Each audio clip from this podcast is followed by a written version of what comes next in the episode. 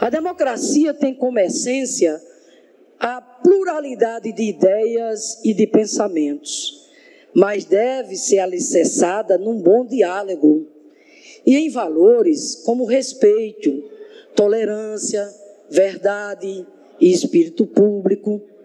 Nossa democracia, em constante processo de construção, saiu inabalada, fortalecida e vitoriosa. Mas precisamos estar atentos e vigilantes. Você ouviu a governadora do Rio Grande do Norte, Fátima Bezerra, durante o ato Democracia Inabalada, que marcou um ano dos ataques golpistas ao Congresso Nacional, Palácio do Planalto e Supremo Tribunal Federal, orquestrados por apoiadores de Jair Bolsonaro em 8 de janeiro de 2023.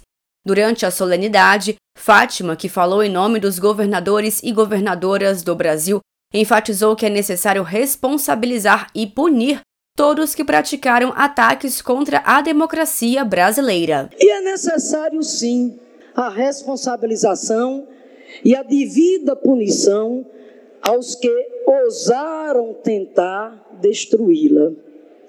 Não apenas os que invadiram e vandalizaram as sedes dos três poderes, mas os que financiaram, organizaram e incitaram a tentativa de golpe.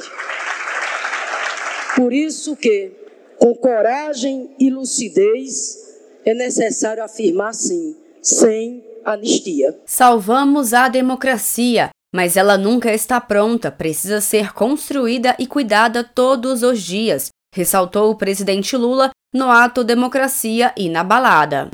Salvamos a democracia, mas a democracia nunca está pronta. Precisa ser construída e cuidada todo santo dia. A democracia é imperfeita, porque somos humanos e, portanto, imperfeitos. Mas temos todos e todas o dever de unir esforços para aperfeiçoá-la todo santo dia. Aperfeiçoar a democracia é reconhecer que democracia para poucos não é bem uma democracia.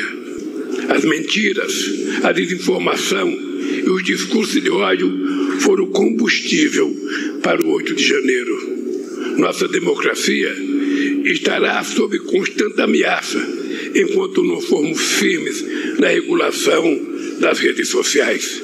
O presidente Lula destacou ainda as reformas que tiveram que ser realizadas para restabelecer os prédios dos três poderes e ressaltou que agora é preciso avançar cada vez mais na construção de uma democracia plena. Nos dias, nos dias, semanas e meses que se seguiram à tentativa de golpe, reformamos as sedes dos três poderes. Trocamos vidraças, removemos sujeira, restauramos obras de arte, recuperamos objetos históricos. E, acima de tudo, reafirmamos o valor da democracia para o Brasil e para o mundo. Agora, é preciso avançar cada vez mais na construção de uma democracia plena. Uma democracia que se traduz em igualdade de direitos e oportunidades, que promova a melhoria da qualidade de vida, sobretudo para quem mais precisa.